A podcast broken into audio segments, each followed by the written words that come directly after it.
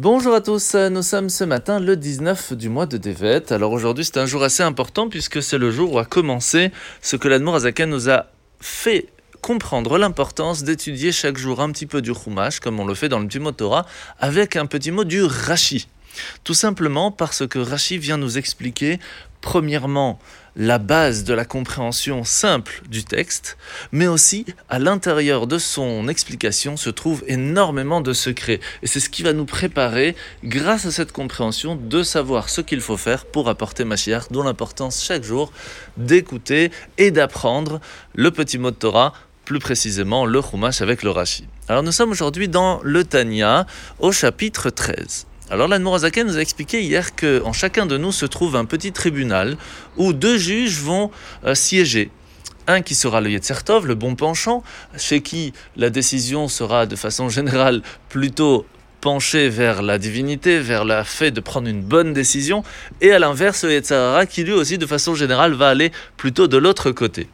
Il faut savoir que Dieu se trouve du côté du Yetzertov. Il va nous inciter à prendre la bonne décision, mais ce sera à nous de trancher en fin de compte. Et c'est pour cela que penser que même si nous arrivons à tout moment, pendant même des années, à ne faire que des bonnes choses, il faut savoir qu'à tout moment nous pouvons tomber. À tout moment, le Yetzerara peut arriver à nous faire tomber, et même si cela arrive, ce n'est pas grave, nous allons reprendre des forces pour continuer dans le bon chemin, mais il faut savoir que cela peut arriver. C'est la différence entre le Benoni et le Tzadik. Le Benoni a encore le potentiel de fauter, même si pendant des années, toute sa vie, il a réussi à combattre, cela peut toujours arriver. La mitzvah de ce matin, c'est la mitzvah négative numéro 114. Alors nous parlons aujourd'hui d'une, d'une bête, d'un animal, qui en fin de compte ne peut pas être sacrifié au temple parce qu'il a un défaut par exemple. Eh bien nous ne pouvons même pas utiliser la laine qu'il a sur lui, car il a été devenu saint pendant ce moment-là.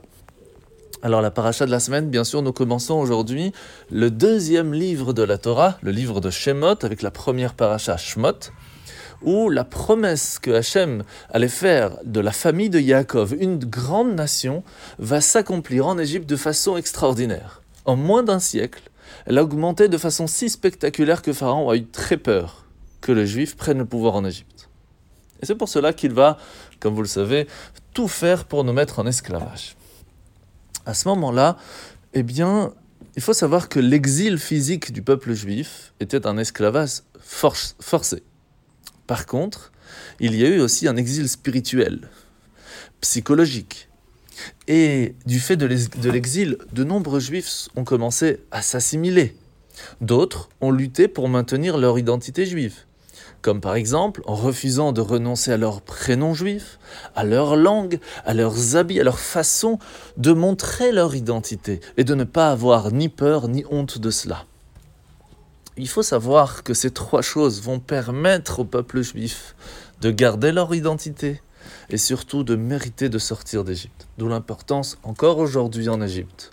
En Égypte personnelle, en Égypte, euh, on va dire, euh, spirituelle. Tant que nous ne sommes pas en Israël, dans la génération où Mashiach va se dévoiler, où nous aurons le troisième Beth Amikdash, nous devons vraiment faire attention à ces trois choses-là. Être appelé par notre prénom en hébreu, avoir des habits, la kippa, les tzitzit, ne pas avoir honte de notre identité, de continuer à étudier la Torah, ce sont toutes les choses qui nous permettront d'être protégés de l'exil autour de nous et de nous rapprocher de Mashiach. En vous souhaitant de passer une très bonne journée et à demain.